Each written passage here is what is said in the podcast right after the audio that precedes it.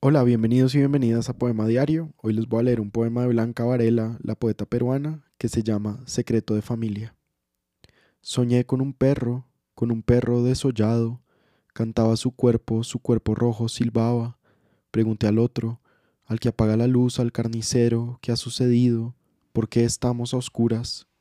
Es un sueño, está sola, no hay otro, la luz no existe, tú eres el perro, tú eres la flor que ladra afila dulcemente tu lengua, tu dulce negra lengua de cuatro patas. La piel del hombre se quema con el sueño, arde, desaparece la piel humana. Solo la roja pulpa del can es limpia, la verdadera luz habita su legaña. Tú eres el perro, tú eres el desollado can de cada noche. Sueña contigo misma y basta.